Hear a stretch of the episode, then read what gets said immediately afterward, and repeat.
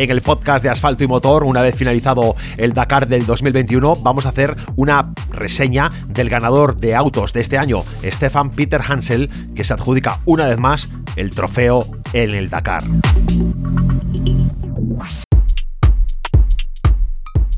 La victoria en el Dakar 2021 de Stefan Peter Hansel le convierte más que nunca en Monsieur Dakar. Sus cifras son absolutamente demoledoras. 32 participaciones consecutivas, 14 victorias absolutas, ganador en dos categorías, tres continentes.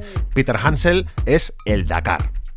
En el momento en que Stefan Peter Hansel cruzó la línea de meta final en Jeddah a los mandos de su mini buggy con el dorsal 302 se convirtió en inalcanzable y leyenda viva del Dakar. Su victoria en el nuevo escenario en Arabia Saudí le hace acreedor de títulos en los tres continentes en los que se ha disputado el Dakar. En el podio, junto al francés, se ubica en segundo lugar Nasser Al-Attiyah y tercero Carlos Sainz ganador en seis ocasiones en la categoría motos en África, siempre con una Yamaha YZE 750T en los años 1991, 1992, 93, 95, 1997 y 1998, ganador en la categoría autos por tres veces en África con un Mitsubishi Pajero en los años 2004, 5 y 2006, también en autos ganador otras cuatro veces en Sudamérica, dos en 2012 y 2013 con Mini y dos más con Peugeot en 2016 y 2017. Por el momento su gesta es inalcanzable. Ninguno de los ganadores en África sigue en activo y hasta 2024 el Dakar se disputará en tierras saudíes.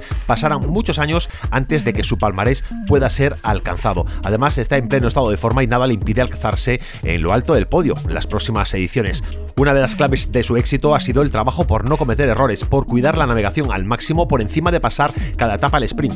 Viendo la tabla de clasificación, se ha mantenido en primera posición desde la segunda etapa, la especial de 457 kilómetros que unía Visa con Wadi Ad-Wasir a través de las primeras dunas, con cinco terceros puestos, cinco segundos puestos y una sola etapa ganada. Pero el cuidado en la navegación y la regularidad tienen premio, ya eh, que si vemos los datos de Nasser Alatilla encontramos que pese a sus seis victorias de etapa, la brecha que le separa del ganador es de más de 13 minutos.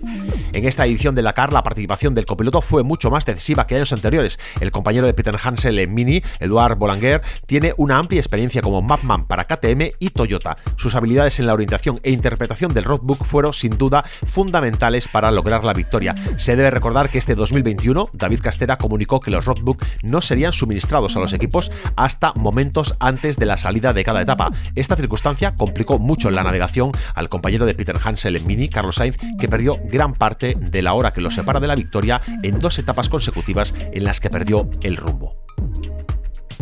Y si quieres estar informado de todo lo que pasa en el mundo del motor, ya sabes, entra en asfaltoymotor.com. Allí reunimos toda la información que te interesa, coches, motos, velocidad y competición.